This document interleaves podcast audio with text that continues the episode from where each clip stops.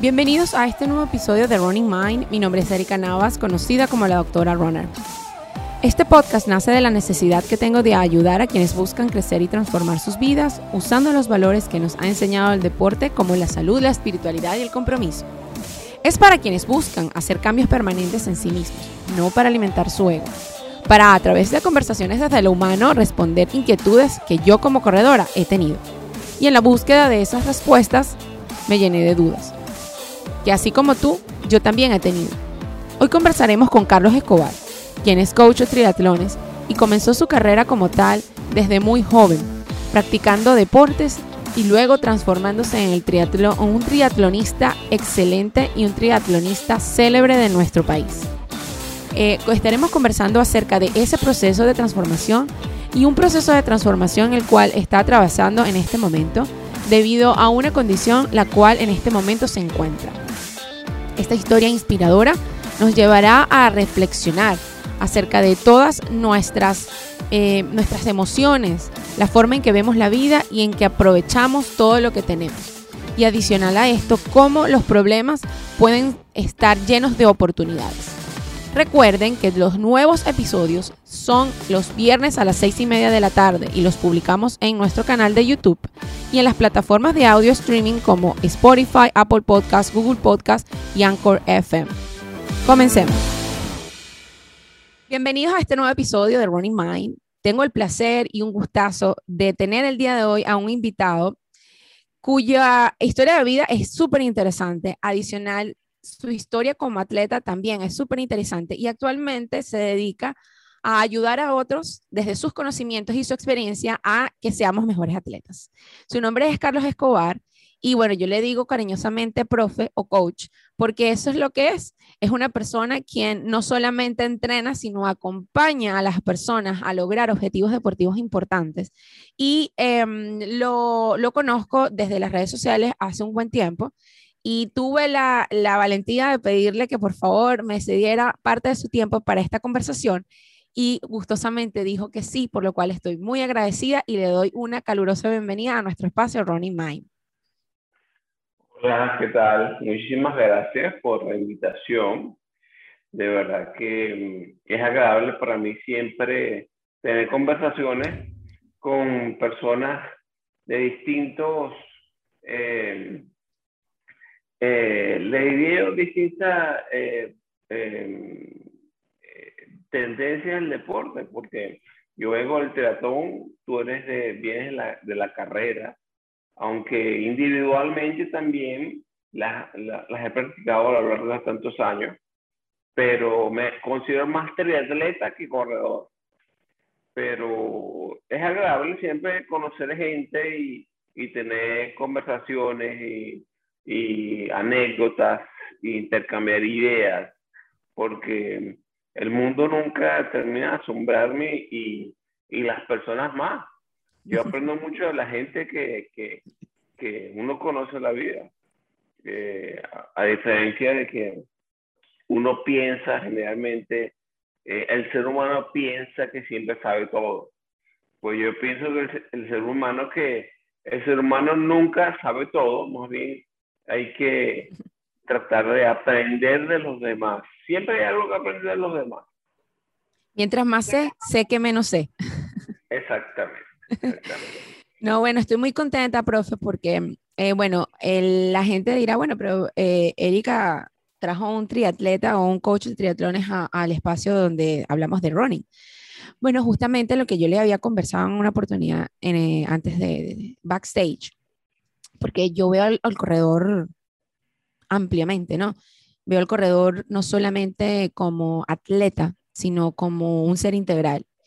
Y también lo traje porque a mí me encanta el mundo de los triatlones. Eh, he acariciado el mundo de los triatlones en varias oportunidades eh, y sé de muchos de mis seguidores tienen sueños de triatleta, o sea, quieren incursionar en el mundo del triatlón y a través del running están iniciándose en ese camino que saben que los va a llevar a los triatlones. Entonces, justamente quería conversar no solamente de estos temas eh, de, de, triatlón, sino de su visión como triatleta acerca de otros temas y de cómo, porque sé que tiene una visión distinta y general de lo que es el atleta en sí y de lo que eh, necesita una persona que decide incursionar en este tipo de actividades. Porque, bueno, es bien sabido que lamentablemente, no sé si es lamentable o ha sido beneficioso, pero la globalización de la, de la información nos ha llevado a que existen muchísimas, eh, muchísimas cosas ya en, en, Internet que nos pueden permitir eh, convertirnos en triatletas sin tener a alguien que esté con nosotros, acompañándonos. Sin embargo, cada vez que pasa el tiempo me doy cuenta de que más bien la gente necesita más aún ahora un acompañamiento y una guía de personas como usted para que lo hagan bien y no se hagan daño. O que se frustran en el camino porque creen que no pueden y es porque simplemente porque están haciendo las cosas por su cuenta, sin alguien que los esté guiando, pues no están quizás eh, tomando una o teniendo una metodología correcta para poder lograr ese objetivo. Entonces, fíjense, lo primero que obviamente le voy a preguntar porque la gente tiene que saber, pues, cómo usted llegó a esto, ¿no? Cómo llegó a ser triatleta y posteriormente convertirse en, en, coach, porque yo lo considero no solo entrenador, sino un coach, que es algo más, que yo lo veo como algo más que un entrenador, porque el entrenador te puede poner un plan de entrenamiento, pero el coach te acompaña. Y eso es lo que yo he visto en usted, que usted acompaña a sus alumnos en el desarrollo de sus, de sus objetivos y de sus sueños. ¿Qué lo llevó usted a volverse triatleta y luego, pues posteriormente, esa experiencia llevarla un poco más a otro nivel? Bueno, fíjate, yo empecé primero como, una, como nadador. Cuando tenía, cuando tenía como 14 años. ¡Wow! Eh, en Venezuela. empecé en, un club que se llama Club Paraíso GT, en, en el Parque Naciones Unidas cuando ese parque Naciones Unidas, la piscina era espectacular. Sí. Eh, ahí nos preparábamos, habíamos varios equipos que nos preparábamos ahí, equipos privados de, de natación, que íbamos a los regionales, estaba Paraíso GT, estábamos nosotros. Este, de verdad que fue una época muy, muy linda. Y, y ahí fue mi inicio en el deporte como nadador en la triple corona de natación de, de Venezuela, donde se medían equipos de todos los estados. Eh, de, ahí, de ahí salían los, los eh, eh, nadadores que iban para la selección de Venezuela, porque em, esas competencias se utilizaban como eh, eh, la, la, triple corona se utilizaba como, como, como filtro para llegar a, a, la selección y a la selección, pues, por supuesto, y a competencias internacionales. Yo, yo comencé ahí, después empecé a hacer eh, mm, ciclismo de montaña y, y, nadaba ese ciclismo de montaña, como a los 19, 20 años. Y bueno, como a los 19 años también comencé a correr hasta que un día dije, bueno, me estoy haciendo Me falta. o sea, porque no meterme en el triatlón. Y entonces me metí en mi primer triatlón, que me acuerdo que fue en Hebraica, en Caracas, un triatlón que tiene mucha historia. sí. Tiene más de 20 años. Y recuerdo que llega a duras penas al final. me fue muy bien en el agua, por supuesto, pero en lo que me monté en la bicicleta vi la realidad. De Dios mío. Y todavía me falta bajar mi correr. Eso me pasó a mí en mi primer triatlón. Sí, sí, sí, sí. Y fue muy fuerte el primer triatlón, pero, pero quedé enganchado por ese deporte. Porque es un deporte bien, bien divertido, bien divertido. Eh, pasas de, una modalidad a otra, eh, puedes tener altos y bajos, pero, pero es bien, bien, bien divertido. Y así fue como me inicié el triatlón, hace muchísimos, muchísimos años ya. Y de eso vino uno, y después vino el otro, y después vino el otro. Claro, sin fin de, de, de, de, competencia. Yo estuve en ah, los panamericanos, los panamericanos suramericanos de 2000, 2002 en Margarita. Wow. y pero no de no no pro de selecciones, sino por edades. Que en los, eh, en los suramericanos ellos tienen las selecciones de cada país y eh, las selecciones de por edades.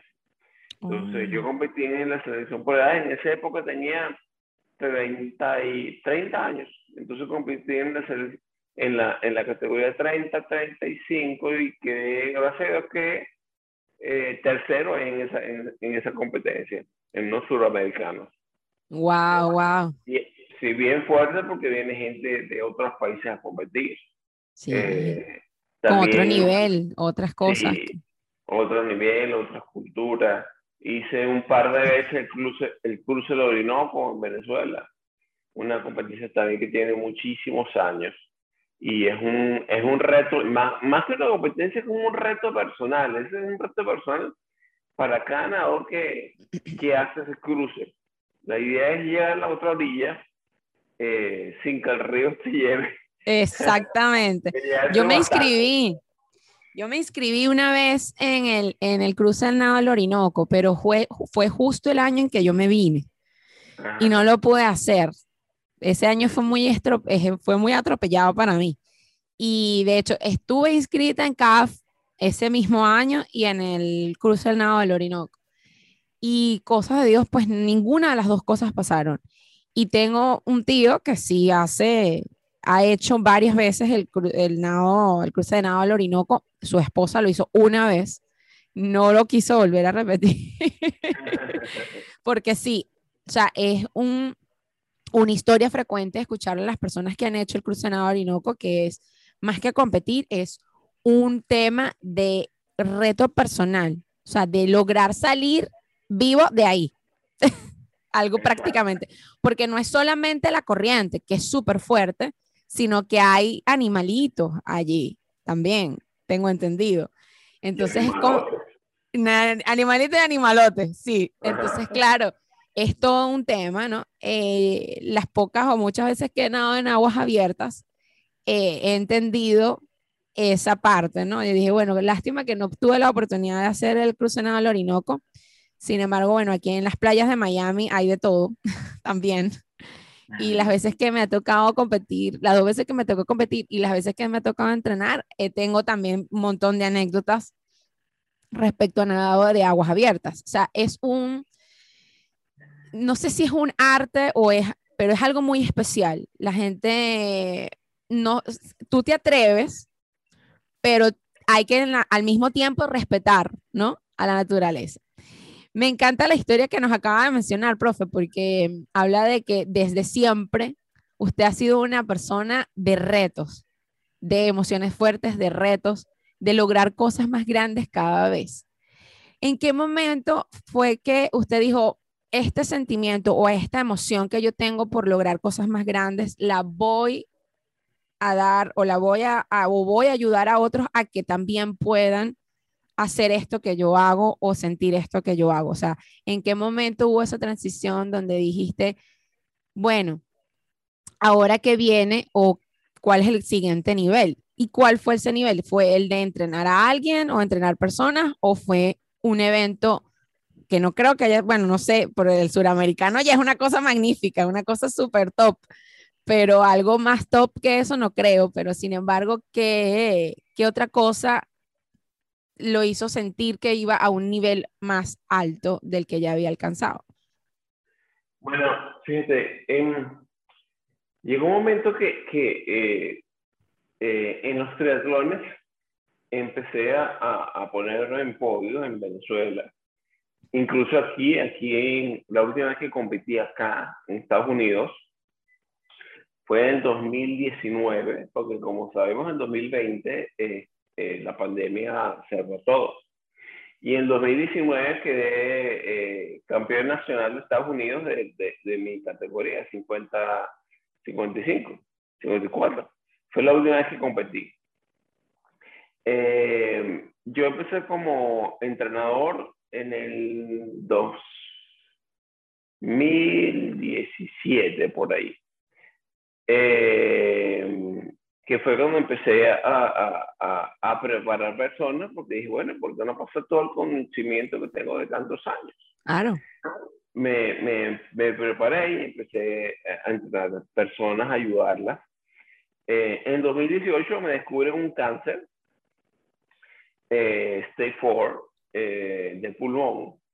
Eh, y entonces me cambió la visión eh, pasé, a, eh, pasé a, darme cuenta de que eh, cada persona tiene su propio Everest. Cada persona tiene su propio reto. y, la persona tiene que tomar a su ritmo. O sea, no puedes tratar de emular a ningún ser humano, porque todos somos distintos. Todos resonamos de distintas formas. Y tratar de tener paciencia porque a veces parece que las cosas no nos salen, pero no es que no nos salgan, es que el universo tiene siempre un plan. Y ese plan no se cumple hasta que las cosas se alinean en el universo para que suceda. Y uno tiene que tener la paciencia como para, para, para esperar. Entonces, se, se pasea a, a, más que, que solo enviar entrenamiento a, a, tratar de que la gente entendiera de cómo era su cuerpo, de que todo lleva un tiempo, de que no hay que desesperarse, de que eh, cada quien puede hacerlo a un nivel distinto. Y eso no quiere decir que ganes o fracases, porque cada vez que uno cruza una meta es un iceberg, es un iceberg que estás, que estás eh, eh, estás conquistando. ¿Entiendes? Ok, disculpa, lo que pasa es que yo con la tecnología no soy muy... muy no se preocupe, no se preocupe, yo lo ayudo y lo asisto en lo que necesite. Entonces, ya em, yo veo la parte de entrenamiento desde otra forma, desde otra visión. Y, y bueno, es, es, es, es eso, ¿no? Que la persona entienda que no es solo entrenar, porque cuando tú entrenas, el entorno al lado tuyo entrena. Si tú eres una persona casada, tu familia tiene que entrenar, porque tiene que haber un entendimiento de por qué tú te vas tantas horas a montar una bicicleta, o por qué te vas tantas horas a correr, o porque llegas cansado y no quieres ir a una piñata, o porque... Eh, eh, es verdad, eh, pero es que me río porque todo lo que te está diciendo me pasó a mí. Me ha pasado, me ha pasado. O por qué te perdiste todo el sábado en dónde andabas, porque cuando tocaban esos entrenamientos de triatlón que haces todo, o sea, es como un demo, haces todo, yo llegaba a la una de la tarde, salía a las cuatro de la mañana y llegaba a la una de la tarde, ¿dónde, tan, ¿dónde te perdiste tanto tiempo? Y lo peor es que no puedes contestar el teléfono. Solamente cuando estás corriendo, porque bueno, es más fácil, pero mientras estás nadando, negativo. Mientras estás en la bici, menos, pues tienes que estar pendiente de no tener un accidente o tener, ocasionar un accidente a alguien. Entonces, es un tema. Y después te has muerto de hambre y te quieres ir a comer algo con el grupo de gente porque dice, bueno, vamos a comer un restaurante porque yo no puedo llegar a la casa a cocinar, por lo menos en mi caso. Exacto. Y, después llegas y están sentados esperando porque tienes una piñata y tú no quieres acostarte. No, y te preguntan, ¿compraste el regalo? Ajá. O, te, o, te dicen, bueno, ya, vayan rápido, te esperamos en el carro. Entonces, uno, uno, se queda así como que, ok. Claro, claro. Y estás en la pillada y te estás dormido. Sí, sí. Entonces, uno tiene que entender eso también como atleta, de que, de que la familia entra dentro de eso, del entrenamiento de uno. Eh, incluso eso yo no lo veía antes de mi enfermedad. Eh, mi enfermedad me hizo ver muchas cosas que como atleta no veía. como coach no veía. Eh, por eso que a veces me dicen, wow, y, y no te la mente, digo, no, el cáncer me me ha, me ha enseñado muchas cosas. Me enseña, y, y no lo veo como, no lo veo como este, una maldición, lo veo como, como un beneficio, porque si no, no hubiera eh, tenido la visión, no, me, se me hubiera aclarado la parte este, eh, humana del deporte, de que uno tiene que tener también no solo una meta eh, de una carrera, sino entender que esa meta de esa carrera no es individual, es de un equipo y ese equipo es tu familia. Qué bonito mensaje, profe. De verdad que sí, y tiene todo el sentido del mundo. Una de las cosas que, que yo siempre converso con, con mis atletas es eso, pues que cuando, sobre todo ahorita en pandemia, muchos han querido correr pruebas virtuales. Y yo siempre le digo, tienen que tener un grupo de apoyo. O sea, solos no vas a poder. O sea, tienes que tener a alguien que ande por lo menos a alguien con una bicicleta que esté con un bolso con agua, con tus cosas. No puedes hacerlo solo. Entonces, oye, pero es que no. Un amigo, un primo, un novio, un amante, un esposo, quien sea, porque necesitas un soporte, un soporte que puede ser una o pueden ser muchas personas, pero al final del día, así tú lo, lo corras solo, eh, así sea que te hagan una llamada mientras tú corras y estás con tus audífonos, eso es importante, ¿no? Esa, esa, esa palabra de aliento cuando te vas a parar a las 4 de la mañana y que tú no te quieres parar y dale que te tienes que ir, o sea, eso es un equipo y la familia forma parte de eso. Tus amigos, tus allegados también, que comparten, que a lo mejor no corren o no tienen la misma, de, o, no, o no son triatlones, no hacen triatlones, pero eh, quieren ser partícipes de tu, de, tu, de tu sueño también, que es su sueño también, verte a ti cruzar la medalla o a la meta o esperarte cuando estás llegando. Eso, eso me lo, siempre se los comento a ellos, porque a veces eh, ellos me dicen, no, pero es que yo veo que como que a nadie le interesa en la casa lo que yo estoy haciendo o no quieren acompañarme y tal. Yo le digo, no, tú crees que no, tú piensas que no, pero sí están pendientes de lo que estás haciendo. Y el día que tú menos te lo esperes, van a demostrarte que sí estaban pendientes de todo lo que tú vienes haciendo. Y, y es bonito cuando al final como quien dice, de todo este proceso, porque son varios, bueno, cada, cada evento, cada prueba es un evento, un proceso, cuando al final del proceso, y muchos de ellos a veces pasa que llegan a casa y encuentran el desayuno listo.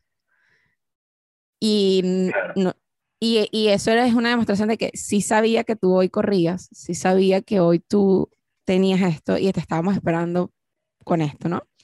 Y cada quien a su manera, ¿no? Eso es importante entenderlo porque a veces nosotros esperamos, tenemos expectativas de que esa familia, ese equipo lo haga de alguna manera en particular y lo está haciendo, pero a su manera. Y eso también es importante entenderlo. Pero en fin, eh, ese approach, eh, por eso en parte me encanta conversar porque, con usted, porque yo sé y, y usted lo ha manifestado en muchas oportunidades, que ese approach que usted tiene lo comparto yo también de, de la visión del deportista, del, del tema de, de, la familia, de los valores, ¿no? Y, y, me reí mucho con los ejemplos porque es que eso pasa todos los días. Y me pasa a mí, le pasó a usted y le puede pasar a cualquiera de los que nos están escuchando y viendo el día de hoy, ¿no? Entonces, hablando, partiendo de esto también, eh, cuando, por ejemplo, ya usted como coach le llegan sus um, alumnos y les dicen estas cosas, qué, approach le, les o qué herramientas este, les comenta para que puedan quizás llevar estas situaciones de mejor manera, desde el punto de vista más humano, de que puedan ser también ellos empáticos con la situación de la familia, ¿no? Porque uno, uno piensa solo de su lado, bueno, pero es que yo acabo de entrenar, yo me siento cansado, yo me quiero no sé qué. También cómo ellos pueden ser empáticos con la situación de ellos y entender de que ellos también tienen sus necesidades y sus sí, sus necesidades de, de, de, como familia, ¿no? de que tú tienes que también equilibrar, sí, que tú tienes que equilibrar también y poner también un poquito de ti para, para lograr que ellos también se sientan cómodos. Claro, eh, lo primero que yo les digo, cuando, sobre todo cuando me vienen con carreras muy largas, que la, la, base de entrenamiento es muy larga.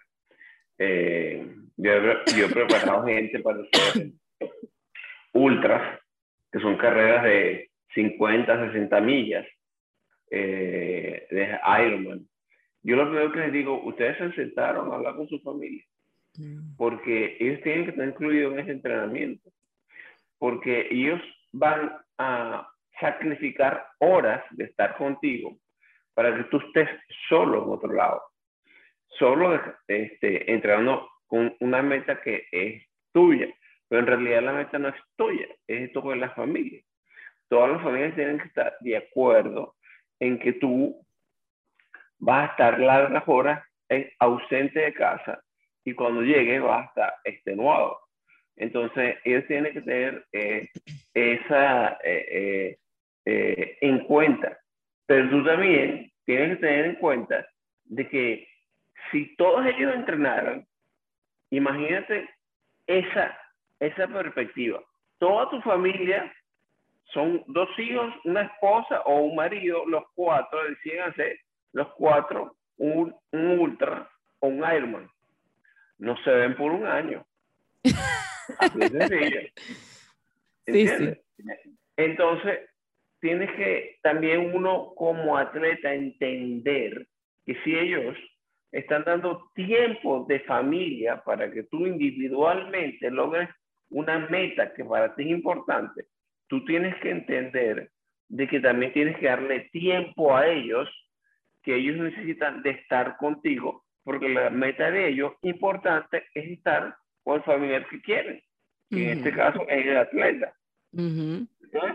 son dos eh, metas que uno tiene que entender que tienen que llegar siempre al mismo sitio, que es el saber que cada día que pasa es un día que no se recupera. Sí, es verdad. el tiempo, el tema, el tiempo. Lo único no renovable en la vida es el tiempo y la vida. Y después vienen los arrepentimientos porque no pasé más tiempo con familia, porque pasé siete horas montado en una bicicleta. Entonces, para que eso no pese, uno tiene que entender que si ellos están dando su tiempo de estar contigo, tú tienes que también dar tu tiempo de estar con ellos. Y ese tiempo, desgraciadamente, es el tiempo que tú te quieres acostar en la cama cuando viene a correr, estar en kilómetros. Bueno, sí. Es así. Desgraciadamente no te puedes acostar en la cama. No. Tienes que estar con ellos, ¿verdad? Y disfrutar, como disfrutaste ese entrenamiento de la mañana, disfrutar de la compañía de tu familia. Porque realmente después se van a arrepentir. Y se los digo, se van a arrepentir. Se van a arrepentir. Yo he visto muchas separaciones de familia porque el atleta tiene tan, tan, tan este, centrado en una meta que no se da cuenta de que esa meta la puedes cumplir a cualquier edad de tu vida. Pero tu familia, si la pierdes, eso no, la vas a recuperar. Más, nunca. Y realmente son los únicos que siempre te van a apoyar. Es así. Porque las amistades van y vienen, pero la familia siempre está ahí. Son los únicos que siempre van a estar ahí. Entonces, uno no puede, eh, por una meta personal, uno no puede eh, hacerlo individual. Siempre tienes que estar tu familia involucrada, que son los únicos que a la final te van a, te van a apoyar. Es que excelente mensaje. Y son los que realmente se van a alegrar tanto como tú de que tú lograste algo que para ti es tu. Es así. De verdad que sí, y, eso es un excelente mensaje porque eh, sí, lamentablemente seguimos escuchando cuentos, de, bueno, historias de personas que se separan, eh, parejas que se separan y familias que se fracturan por, bueno, por metas, por temas deportivos, ¿no? la gente creerá que no, porque bueno, el deporte está asociado siempre con cosas súper positivas y súper buenas y todo, pero hay un lado oscuro que la gente nunca habla y es ese, ¿no? De las separaciones, conflictos familiares, este, y bueno, otras tantas que pudiéramos conversar, pero la idea de, de hoy es este, hablar de mensajes positivos y de equilibrio, ¿no? De equilibrio. Fíjese, entrando más en, en el tema del triatlón, eh, quería, quería preguntarle ciertos aspectos, eh, no tan técnicos, porque bueno, quiero es que sea algo que la gente pueda digerir fácilmente y pueda entender y quizás se pueda entusiasmar eh, a, a, practicar esta disciplina, ¿no? Em, muchas personas cuando deciden iniciar en el mundo del triatlón o me han preguntado, Erika, tú hiciste triatlones, ¿cómo hiciste tú para, para comenzar a hacer triatlones y tal? O sea, yo siempre les digo, mira, o sea, cada quien es distinto. Yo tenía una persona que me estaba ayudando con eso en ese momento y el inicio pues depende de las habilidades de cada quien. Fíjese, en, el caso de ustedes era la natación. El mío también era la natación. Eh, yo soy buena nadando. Claro, no a los niveles que usted llegó, pero sí tuve una infancia muy llena de natación y me desenvolví muy bien dentro del nado. Y después corría, ahora corro, y pues mi fuerte son natación y correr. La bicicleta todavía soy un desastre, pero bueno, eso se puede mejorar. Sin embargo, como cuando usted estaba contando lo de la bicicleta, pues sí me di cuenta en el primer triatlón de que me falta mucho camino por aprender en el punto de vista de ciclismo. Entonces mucha gente me dice, ¿por dónde empiezo? ¿Qué hago? ¿Qué tengo que hacer? ¿Qué, qué debo ver o qué, en qué debo invertir para yo poder comenzar a iniciarme en estas áreas? Bueno, yo siempre le, digo a las personas que, que, quieren iniciar un triatlón, en triatlón es, primero tomárselo con calma. Este, eh, proponerse una meta real porque yo he visto personas que pasan de una actividad física a que un triatlón entonces, y escogen un 70... 70.3. Bastante últimamente. Porque las fotos se ven chéveres. Eh, y, lo, y, lo, y, y, las capturas de Instagram se ven increíbles. Y, ok, eso está bien. Pero es que nadie pone en Instagram, estoy muerto, estoy fundido me duele en las piernas. O sea, o me lesioné. Sí, vomité tres veces antes de llegar. Nadie pone eso. Entonces, uno tiene que hacer metas reales. Hay, hay distintas distancias entre el está el sprint, el, la distancia olímpica, está el 70.3 y el. Y, y otras eh, distintas que van cambiando de larga distancia.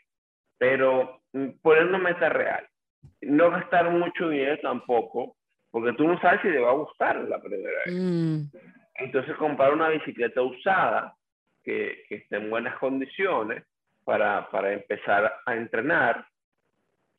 Entender que si un día te va mal, eso no quiere decir que no eres bueno. Sencillamente un día te va malo, te puede ir mal en el trabajo, te puede ir mal en la universidad, en el colegio, también te puede ir mal en el deporte. Eso no tiene no tiene este, mayor connotación.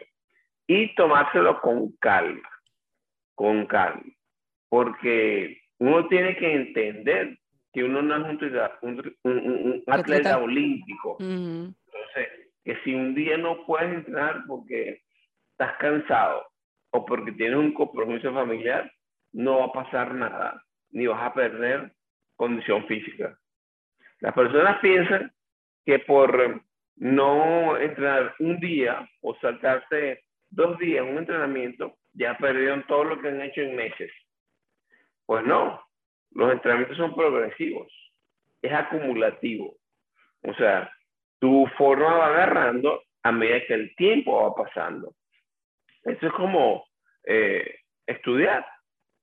no es que un día aprendes todo lo que vas a hacer como profesional en tu vida.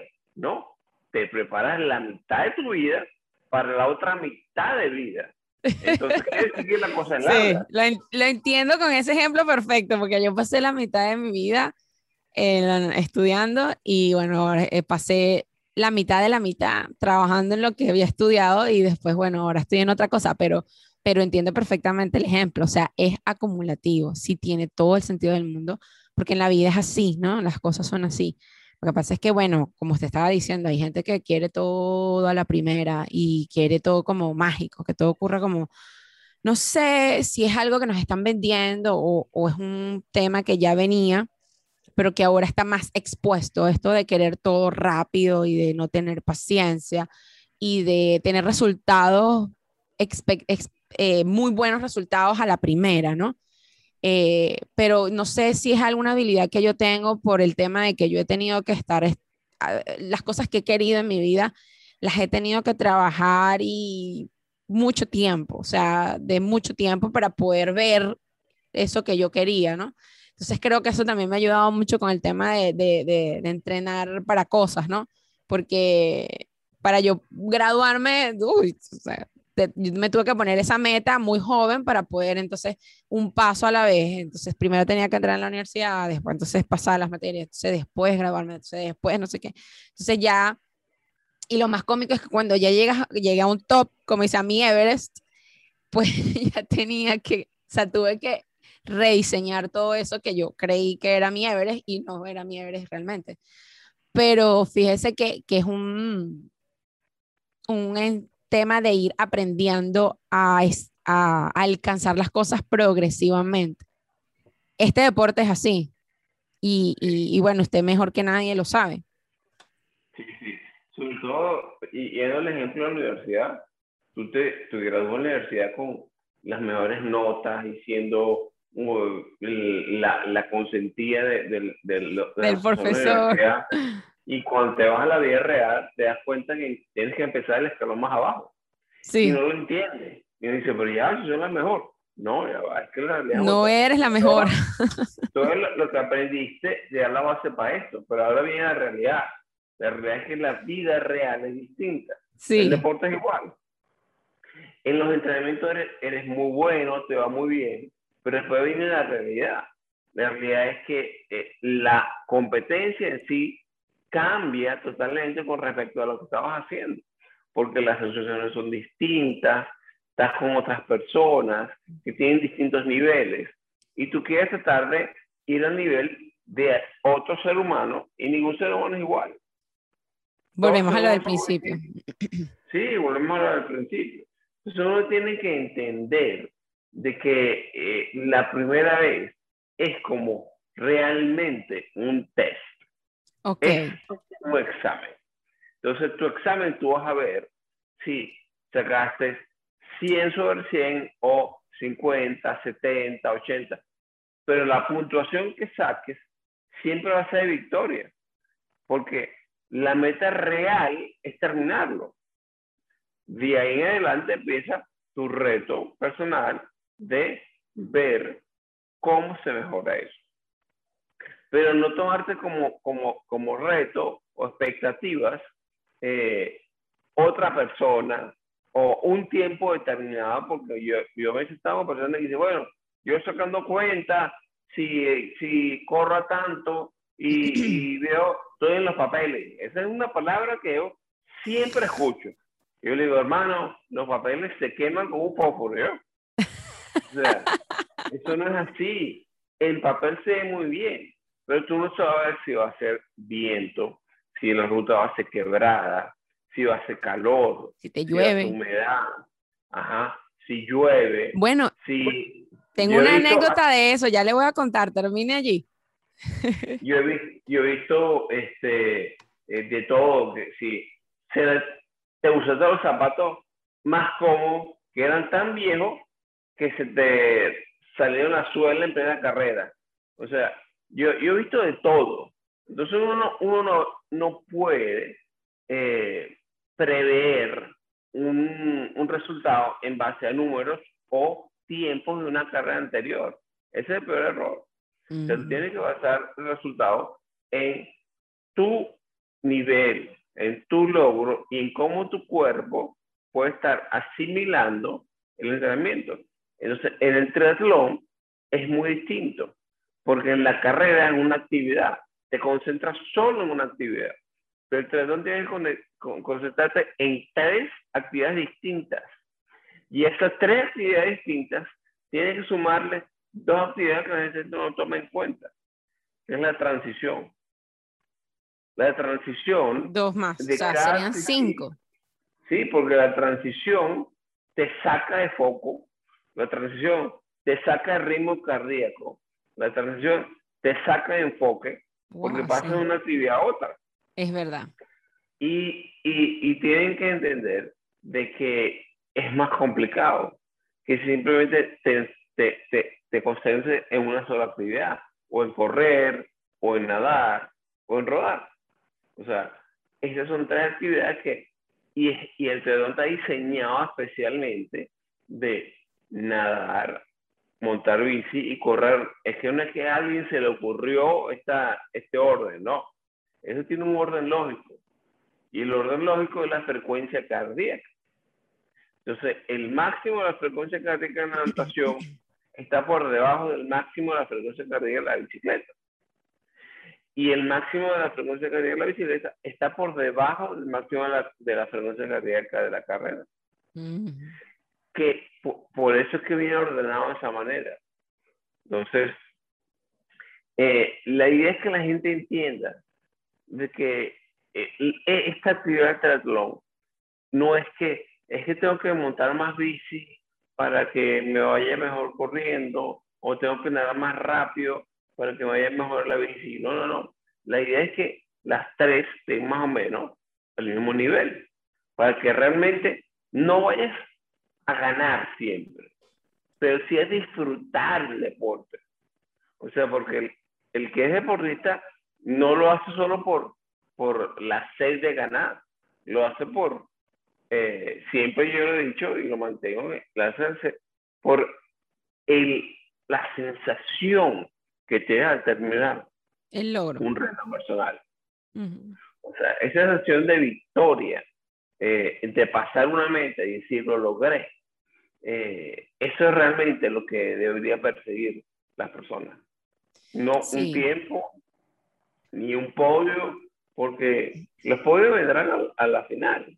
O sea, es como cuando estás estudiando. Tienes que trabajar, no es nada. Sí, no. Tienes que ser constante. Y si eres constante, te vas a graduar a la universidad. Seas buen estudiante o seas el mejor estudiante. Pero la constancia es lo que vas a hacer es la que haga que termines.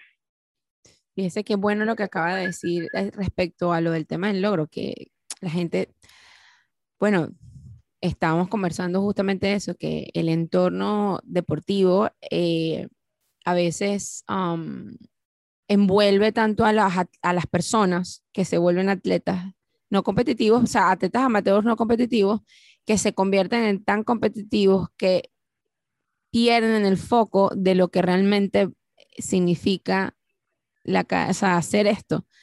Y bueno, este, se, se, pierden el enfoque, se distraen y bueno, empiezan a hacer lo que era, ¿no? A entrenar a lo loco o quizás a, quién sabe, cualquier cantidad de cosas, no quiero especular aquí. Sin embargo, el punto aquí es el, el tema de que eh, por esas comparaciones que constantemente hacemos, bueno, hacemos porque me, me, me declaro pecador en algún momento, gracias a Dios, es algo que he trabajado muchísimo porque, bueno, la vida me ha, tenido, me ha enseñado a mí a recogerme y a decir, epa, esto no es lo que, esto no es. Vamos por este lado, este es mejor. Entonces, eh, de, de, darme cuenta de que, como usted ha mencionado en varias oportunidades durante el programa, tú eres tú. O sea, tú, tú, lo que tú haces o el, tu nivel, tu desarrollo, eres tú no es ni una medalla más o un podio o un PR, ¿no? Porque vivimos pensando, muchas veces llegamos a pensar que el PR es más importante que cualquier otra cosa. Y no es así. Es justamente el sentirse capaz de, al final del día, ¿no? El sentirse capaz de.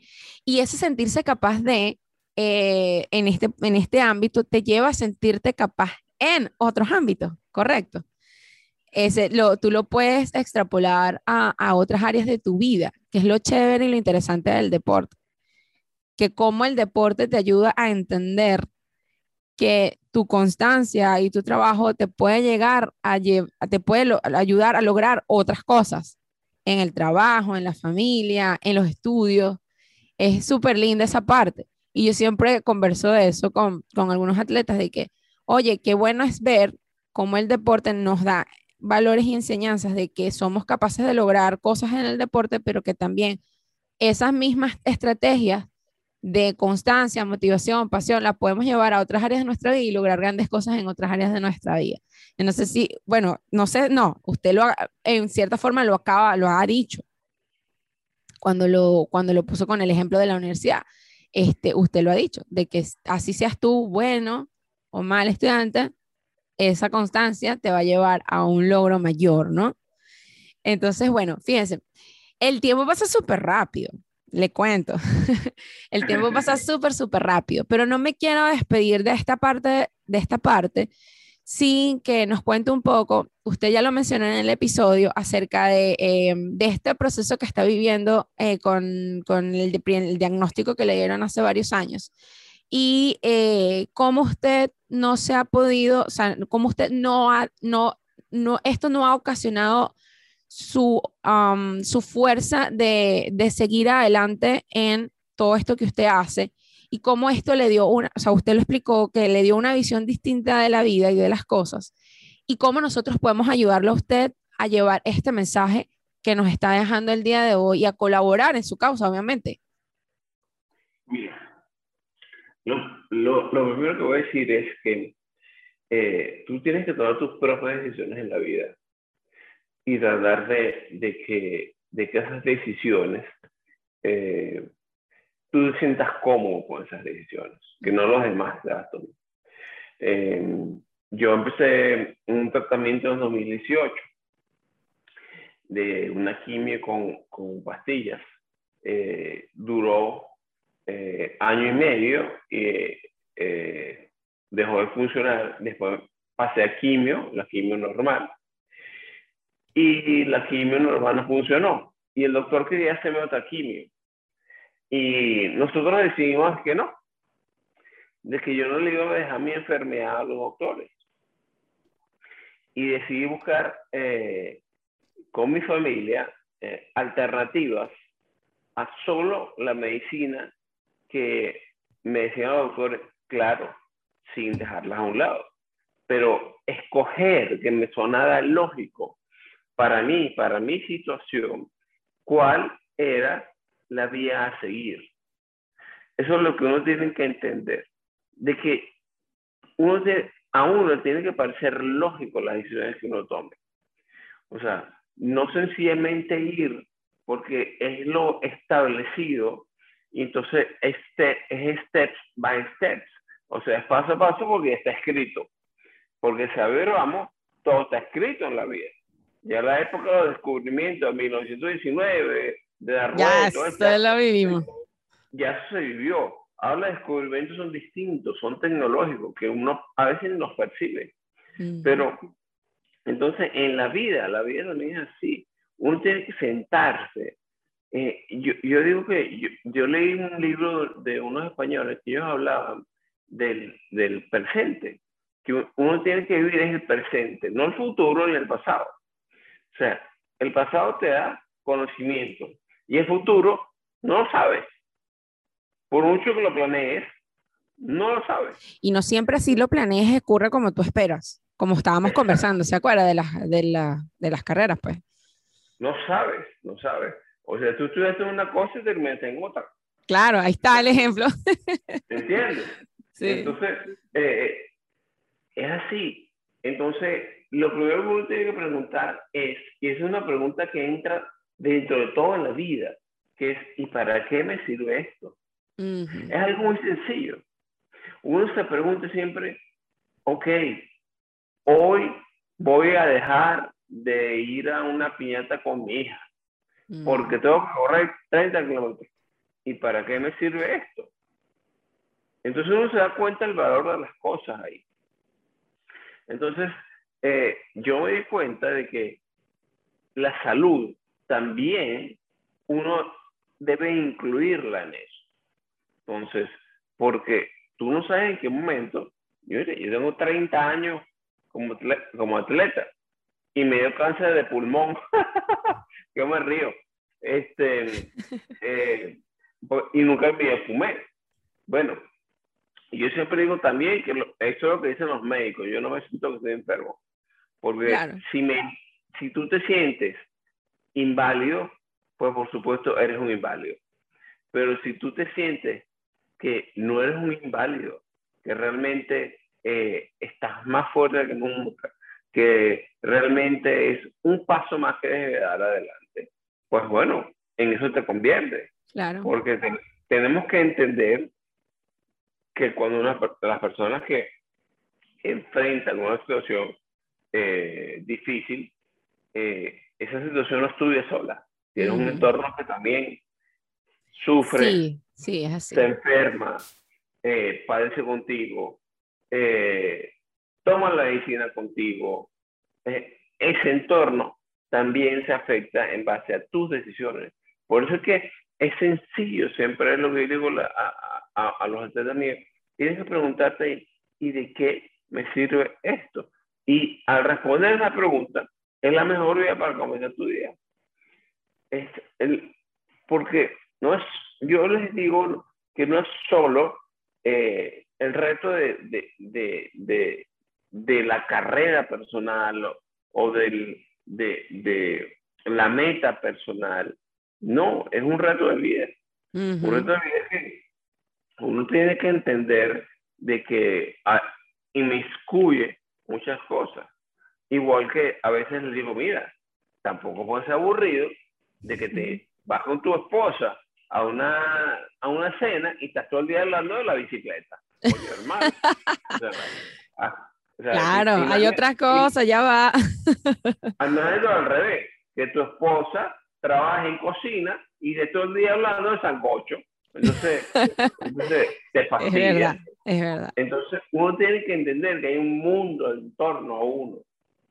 Y ese mundo gira tanto como el de uno, pensando que el mundo de uno es el único. Sí, es pues, así. No, no, no. Hay varios mundos. Y uno tiene que entender que tienes que compartirlos todos y es lo mejor, porque te nutre de una de gente, de anécdotas, de vida que no te das cuenta. O sea, tú tienes, uno tiene mucho que aprender. Yo hoy estoy aprendiendo contigo de ti como ser humano. Tú estás aprendiendo de mí como ser humano. Sí. Y a su vez tú y yo vamos a aprender de más gente todavía. De más gente. ¿Entiendes? Sí, así es. Es lo que yo trato de eh, decirle a las personas y, y, espero que por lo menos, porque uno sabe que de 10 hay 3 o 4 o 5 o 6 que no lo van a entender claro, claro. una persona empieza a cambiar su visión, eso hace que el esfuerzo de uno valga la pena. Tenga sentido, es así. Estamos de acuerdo totalmente con eso. Profe, ¿dónde lo podemos encontrar? Eh, bueno, usted no es muy activo en redes, sin embargo, este, yo sé que muchas personas van a querer consultar algunas cosas con usted. Eh, bueno, hemos dicho acá que usted presta servicios de coach, de entrenamiento y coaching a atletas. Eh, para, para, triatlones eh, y eh, bueno, hay muchísima gente que me ve y que me escucha que probablemente quieren incursionar en el mundo del triatlón o ya están en el mundo del triatlón y quieren aprender esta nueva visión y esta forma de, de entrenar que en cierta forma me parece un poco más cercana, más empática y más humana que bueno, y ver, y ver cómo puedes equilibrar tu, tu vida eh, con lo que te gusta, que es este deporte, ¿no?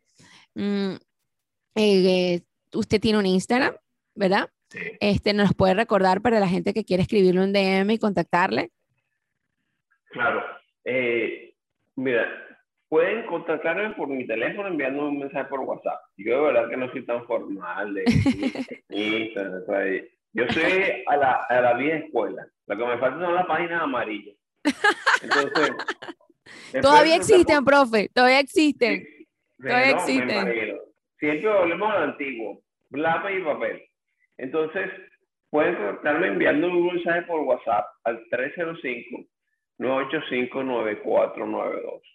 Vamos a repetirlo para que la gente lo pueda anotar. 305 985-9492. Entonces, dígame. O mi, o mi correo electrónico cjescobar21 arroba gmail.com.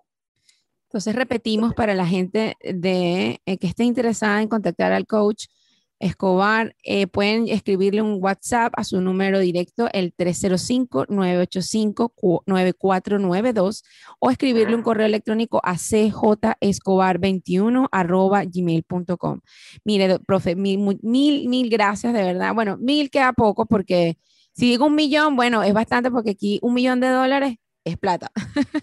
Pero eh, agradecerles y eh, si quieren colaborar con él, eh, si mal no recuerdo, en su cuenta de Instagram está el link de GoFundMe para ayudar a apoyar al profe en su, nuevo en su nueva cruzada por el tratamiento que actualmente está realizándose para esta nueva, este nuevo ciclo que está, de, creo que es radioterapia, una radioterapia especial que se está haciendo el profesor, un tratamiento especial, el cual este, em, están dándole pues muchísima más vitalidad de la que ya tiene, porque el profesor de verdad que es una persona súper, súper, usted lo ven allí y se ve muy bien y lleno de mucha energía.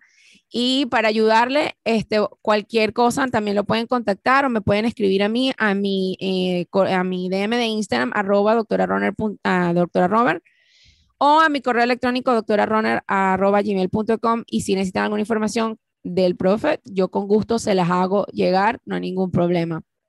Bueno, eh, nos escuchan, nos ven eh, todos los viernes a las seis y media de la tarde a través del canal de YouTube o en plataformas de audio streaming como son Spotify, Apple Podcast, Google Podcast y Anchor FM. No me queda más nada que despedirme, darle las gracias al profesor por su valioso tiempo.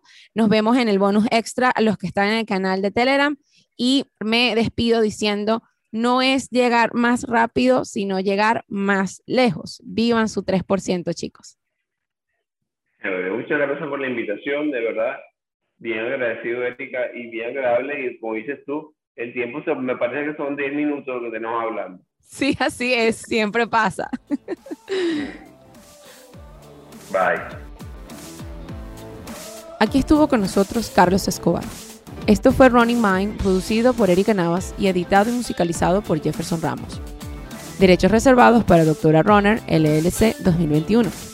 Yo soy Erika Navas, Doctora Runner. Hasta la próxima.